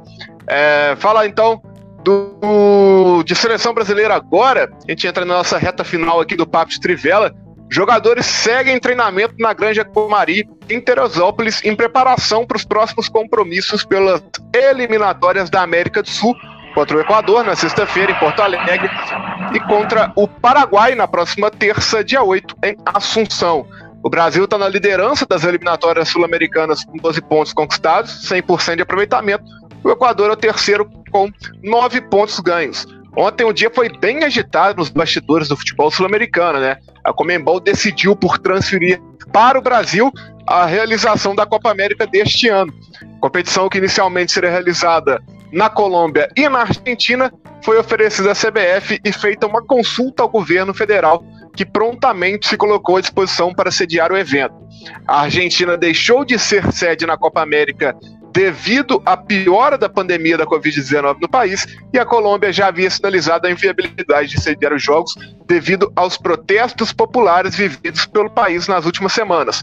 A decisão da Comembol e das autoridades brasileiras causou uma repercussão extremamente negativa por boa parte da população. Fernando Luiz, com um calendário já apertado no futebol sul-americano, no futebol sul-americano, por conta de pandemia, o adiamento da Copa América, que seria realizado no ano passado, você acha que há realmente a necessidade da realização dessa competição neste ano, é, diante dessa crise sanitária que estamos vivendo é, aqui no Brasil? Eu vou dar minha opinião. Eu penso que é uma irresponsabilidade. Apesar que a gente tem Campeonato Brasileiro, tem Copa Sul-Americana, tem Libertadores, é, apesar de ter feito contato lá e o Brasil ter aceitado, mas eu acho que pode acontecer uma reviravolta nisso aí. Eu acho que tem muitas disputas, né? porque tem ó, campeonatos estaduais, Campeonato Brasileiro, Série A, B, C e D. Né? Mas a gente sabe também que isso aí tem um, muito jogo político. Muito jogo político. Vou falar como brasileiro. Eu acho que não é o momento da realização da Copa no Brasil. Mas e os outros campeonatos que estão?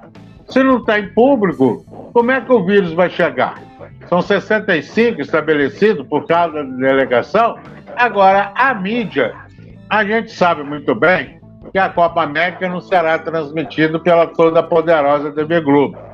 Então, SBT. Então, houve um chilique hoje de um locutor da Globo que está viralizando aí é, coisa, mas eu sei lá, eu acho que, a minha opinião, eu acho que não era o momento do Brasil trazer essa Copa para cá. Aí o pessoal lá da CPI já quer saber, já quer saber disso, como é que vai ser e tal. Há um desgaste. Eu acho que a gente tem que respeitar o momento de milhares, são quase 500 mil pessoas que morreram, famílias enlutadas. A gente já tem um brasileiro, como eu já disse, vocês vão falar também. Se dois países não quiseram, por que, que o Brasil tem que aceitar? Eu entendo também que a vida tem que seguir. Mas se o Antônio pegar aí os campeonatos que estão fazendo, é, sub-17, sub-20, campeonato feminino, Copa América, é, Libertadores, Sul-Americana, então como é que fica? Um pode, o outro não pode? Eu acho que tem que sentar, ver direitinho. Pode ter sido um momento de euforia, mas pelas reportagens que eu assisti, não está definido ainda não. Tem muita coisa para ser discutida nisso aí. E, logicamente, quem é a favor do governo vai apoiar com alguma razão, quem é contra vai discordar, né? mas eu, que não tem nada a ver aqui no programa, eu apoio o governo, mas eu acho que não era o momento de se aceitar a Copa América no Brasil. Agora, o futebol não pode parar, mas infelizmente estamos vivendo uma pandemia aí com milhares né, de mortos pelo país. E alguns estados já falaram que não vão aceitar né, os jogos é, caso a Copa seja realizada é, no Brasil. Minas Gerais é um que já falou que não aceita. Já São Paulo, é, quer dizer, não dá para entender. São Paulo, determinantemente, o governo é contra, o governo federal já falou que aceita dentro da. Cumprindo lá as determinações sanitárias. Vamos aguardar, né? É, pois é, muita polêmica aí envolvendo essa Copa América, mas uma notícia triste, né, que faleceu ontem aos 81 anos o ex-locutor esportivo Januário de Oliveira. Ele sofreu uma parada cardíaca enquanto tratava um quadro de pneumonia no hospital particular de Natal, no Rio Grande do Norte, cidade em que ele morava com a família. Januário foi uma voz marcante nas transmissões do futebol brasileiro nos anos 80 e 90, onde criou diversos bordões que ficaram eternizados na memória do torcedor durante suas narrações da TVE e também na TV Bandeirantes, né? Cruel, cruel Januário de Oliveira. Acometido por diabetes, Januário perdeu a visão, mas ainda assim mantinha projetos de narração de futebol em Natal é, nos últimos anos. É, Niconias, você acha que o Januário de Oliveira fica eternizado como um dos grandes autores é, porque ele sabia dar muito bem um brilho especial em suas narrações, principalmente com esses bordões, né? Muito, fez parte da infância, da nossa adolescência. Eu falo, nossa, eu sou um pouquinho mais que você, mas tenho certeza que você acompanhou ele também, até o próprio Fernando Luiz aí. É, com humor, né? O Galvão Bueno é um ícone aí em matéria de emoção. Você, o que também é o narrador, deve ter esses caras como ídolos, com certeza. O, o da Bandeirantes, me fugiu o nome. Luciano. Também. Luciano do, do, Vale, muito emocionante, mas o Januário de Oliveira misturava essas características, ele dava emoção com uma pitada de humor, né? Tá aí o que você queria. É, é, cruel, muito cruel. Tá um corpo estendido no chão. Campeonato tá Carioca Raiz de antigamente tinha que ser na voz de Januário de Oliveira, que perdeu a visão com essa maldita diabetes, mas no céu não enxergar para narrar jogos. E felizes os que vão estar fora dele lá, porque ele vai continuar narrando as brilhantes partidas do nosso futebol, se Deus quiser. E tem um detalhe também, desculpa eu colocar a colher nessa sopa aí que o Nico Nias falou.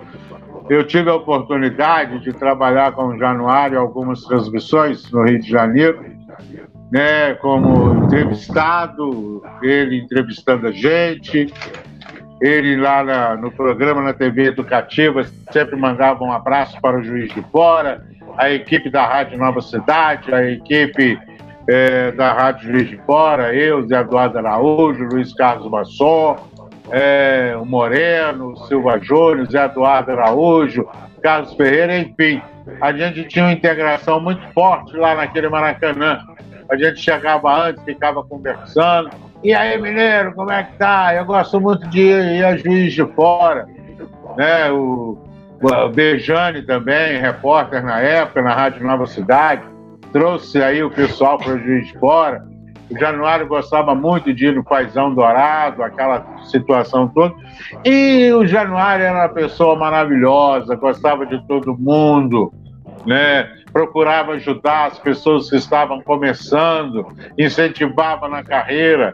Então tem, como o Niconias falou, tem os botões que vai ficar aí na lembrança de quem conviveu com ele. Né? E hoje, inclusive, é, o Globo Esporte fez uma homenagem muito linda para ele. A TV Bandeirantes ontem também fez. Ele que narrou muito na Rádio Nacional, foi muito amigo né, do companheiro Maurício Menezes, que saiu de Juiz de Fora, foi para a Rádio Globo, Rádio Nacional, Rádio Globo, hoje está morando aqui em Juiz de Fora. Então são perdas lastimáveis, mas infelizmente ele já estava doente, como o Niconia disse, para danada da diabetes, né, que a gente tem que controlar. Eu, no meu caso, por exemplo, eu sou diabético 2, tenho que me controlar e muito, né, que graças a Deus não tomo insulina. Mas a primeira coisa que é a diabetes é uma doença silenciosa. E ele foi acometido e tal, já tinha idade acima de tudo, mas eu guardo muitas lembranças. Ele me chamava de Ô grandão, ô mineirão, ô porta, aquele negócio todo. Eu entro no Maracanã e te vejo lá com aquela camisa amarela atrás do gol. Ele era uma pessoa boníssima, boníssima. Eu, graças a Deus, convivi com ele e sei do, do amor que ele tinha pela profissão. Vai ficar marcado. Descansa em paz, o nosso Januário de Oliveira, e condolências à família. E ele era tricolor, gostava, Super Ézio fazia gol, Renato, aquele negócio todo. Quando tinha jogo do Maracanã com o Fluminense, a transmissão, o tricolor adorava, né? Porque ele, independente disso também, eu tenho narrações dele do Botafogo, do Flamengo, ele era apaixonado pelo futebol. E quem é apaixonado pelo rádio, quem gosta de fazer, faz com amor, faz com carinho. Descansa em paz, Januário. Um abraço do Papo de Trivela para você. Vai aí ficar junto do Jorge Cury, Valdir Amaral, aquela turma toda aí, né? Que está em cima, Júlio César Santana e outros mais. Uh. da comunicação. Pode dizer, Nicolias. Só para complementar aí o que o nosso o nosso Januário de Oliveira, né, que é o Fernando Luiz Baldió, ah, o nosso mestre aí, a respeito do, do Januário Oliveira, tricolor, mas narrava igual para todos os clubes, mas a gente que acompanha muito futebol desde pequeno costuma saber os times dos narradores, né? Eu também tenho o meu clube de preferência, já foi falado aqui no programa. Não sei como vocês descobriram, mas uma das minhas primeiras tristezas no futebol, talvez a maior até hoje, a mais dolorida, né? Aquele gol de do Renato em 95. Eu tinha 12 anos. Eu chorei de tristeza. E ali era um divisor de águas.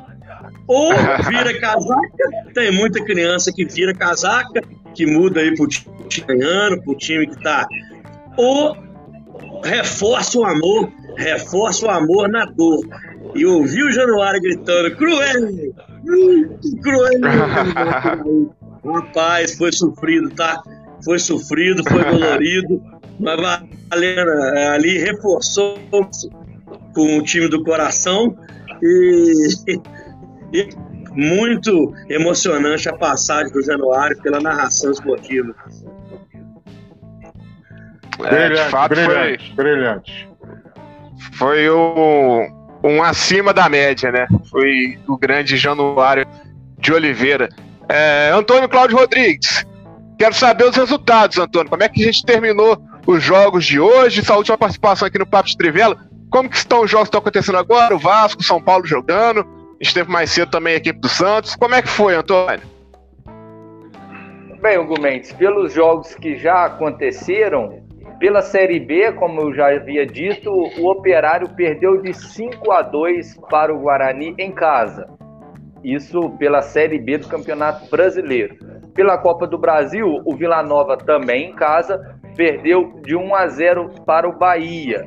O Cianorte perdeu de 2 a 0 para o Santos. Esses dois jogos já encerrados. Estão acontecendo agora: Boa Vista 0, Vasco também 0 e o 4 de julho vai empatando em 1 a 1 com o São Paulo. São Paulo acabou de empatar, começou perdendo para o 4 de julho com um gol contra do Orejuela. E algumas informações aqui, Hugo Mendes, pela, em relação à Copa América, que foi comentada agora há pouco, o governo, o governo federal confirmou mais cedo, no final da tarde, através do ministro-chefe da Casa Civil, Luiz Eduardo Ramos, é, a realização da Copa América no Brasil. Ainda de acordo com o ministro Ramos, foram impostas certas condições para a Comembol para a realização do torneio, como a obrigatoriedade de que todos os membros das delegações, das seleções, estejam vacinados. No entanto, é, essa obrigação de, de imunização dos é, dos membros das delegações não consta no protocolo da Comebol. Se isso realmente for acontecer, vai precisar ser mudado aí é, esse protocolo da Comembol. Além disso, ele também confirmou as sedes da, das partidas. É, os jogos vão acontecer nos estados do Mato Grosso, Rio de Janeiro, Distrito Federal e Goiás. A tabela ainda não foi divulgada e em breve aí vamos receber mais informações a respeito da Copa América. Jogos das eliminatórias, a Bolívia vai enfrentar a Venezuela na próxima quinta-feira às 5 horas da tarde no estádio Hernando Salles. É, Bolívia jogando em casa. Uruguai joga em casa também na quinta-feira às 7 horas da noite contra o Paraguai. A Argentina recebe o Chile também quinta-feira às 9 horas da noite. Peru recebe a Colômbia também quinta-feira às 11 horas da noite. É, ainda sobre o Januário de Oliveira, é, durante o início de carreira ele passou por alguns veículos do Rio Grande do Sul antes de fazer sucesso nacionalmente. É, foram a Rádio Farroupilha Rádio, e a Rádio Cultura de Bagé. Mais tarde, no Rio de Janeiro, antes de fazer sucesso pela TV, ele atuou na Rádio Mauá, Rádio Nacional e Rádio Globo. Passando aqui o jogo da seleção brasileira, por essa eliminatória. A próxima partida vai ser diante do Equador nessa sexta-feira, às nove e meia da noite. O jogo válido pela sétima, na verdade, jogo válido pela quinta rodada, que seria pela sétima, se não fosse a paralisação que a gente teve. Então aí, Brasil recebendo o Equador sexta-feira, nove e meia da noite. É... E eu já já posso confirmar o local da partida. Vai ser o jogo contra o Equador vai ser em Porto Alegre, né? O jogo Brasil-Equador em Porto Alegre. Este foi o nosso Antônio Cláudio Rodrigues. É, a gente vai agora pro de Trivela no samba. De Trivela no samba com o grandiosíssimo Fernando Luiz Baldiotti. Fernando Luiz, de Trivela no samba, o que, que você vai falar pra gente hoje sobre o samba de Juiz de Fora, sobre o samba é, não só de Fora, pode ser também do Rio, o samba de qualquer lugar, Fernando. Ah, começando pela, pelas notas de falecimento, né? Hoje nós perdemos a Cirlei, esposa do Sadi, que foi um grande dançarino de gafieira na escola de samba Turunos do Riachuelo e outras agremiações carnavalescas de Juiz de Fora, que ela descansa em paz. E lá no Rio de Janeiro nós perdemos também o Dominguinhos do Estácio, né? Dominguinhos do Estácio, vozeirão e tudo, que também infelizmente partiu, e nossas condolências à família, né? E como nós já falamos do Januário também, aquele nosso sentimento de calor humano. Hoje também é aniversário do Regis da Vila. Alô, Regis, aquele abraço aí do papo, né? De Trivela no samba, aquele negócio todo. O Regis, que é um batalhador do pagode, ele gosta do pagode raiz. Ele foi meu companheiro né, lá no 10 Batalhão de Infantaria. Ele foi soldado também do pai do, do o sargento Niconias. Ele era ajudante de ordem do coronel. O homem não era fácil, não, né, Regis? É isso aí. E ele é compositor também. Então, foi compositor na Castelo de Ouro, escola de samba, ali do bairro São Bernardo, São Bernardo, São Benedito, né?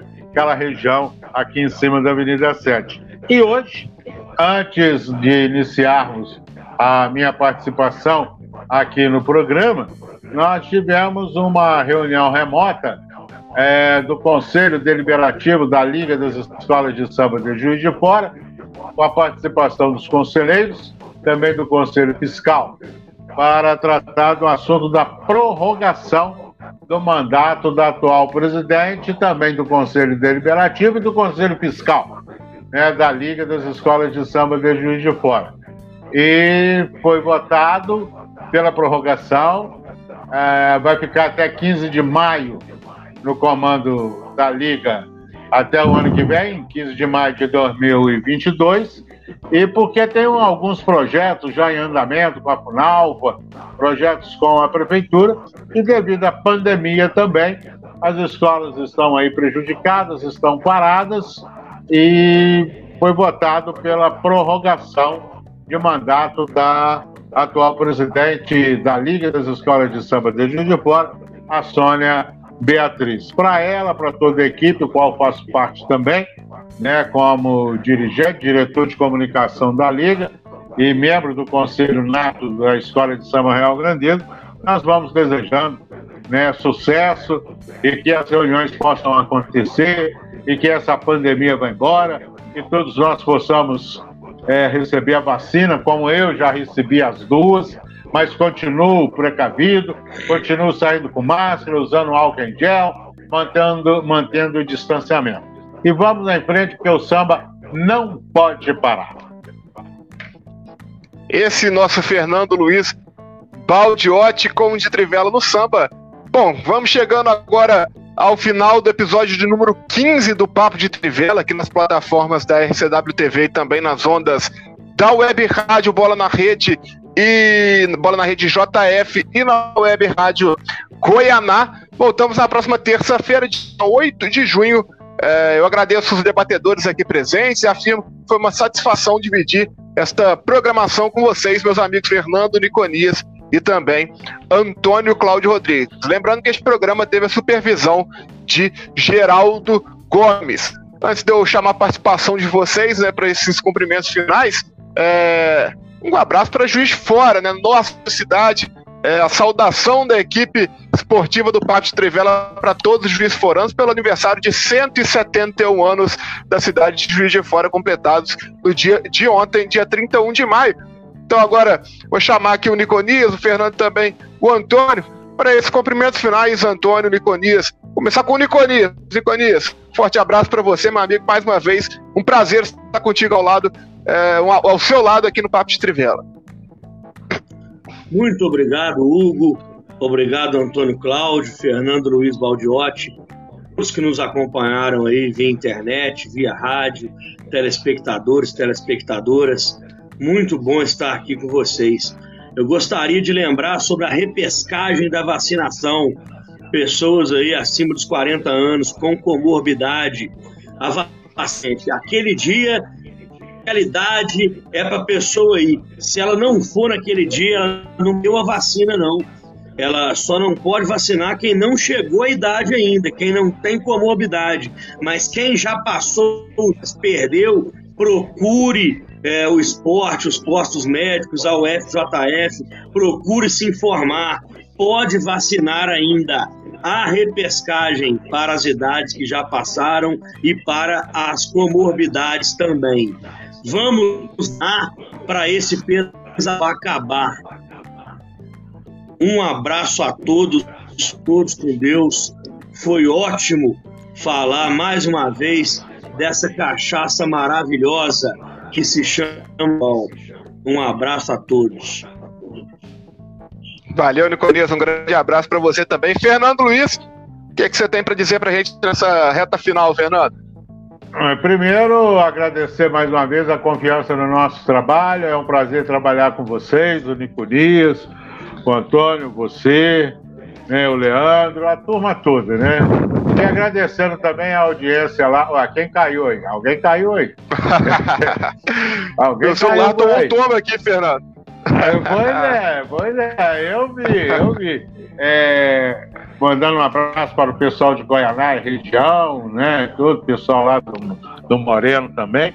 E como o Niconias disse, vamos manter a distância, vamos vacinar, vamos usar o álcool em gel, né? porque esse vírus está matando, ele não é brincadeira. Né? E parabenizar a Juiz de Fora pelos seus 171 anos. Nós fazemos parte da história de Juiz de Fora uma cidade querida, uma cidade que nós amamos, uma, uma cidade que já foi chamada de Princesinha de Minas, Manchester Mineira, mas grandes políticos, já tivemos presidentes, tivemos governadores por aí afora, e vamos o nosso povo é um povo educado, é um povo que sabe receber as pessoas. Parabéns, Juiz de Fora. Eu te amo, Juiz de Fora e amo também a todos nós, né?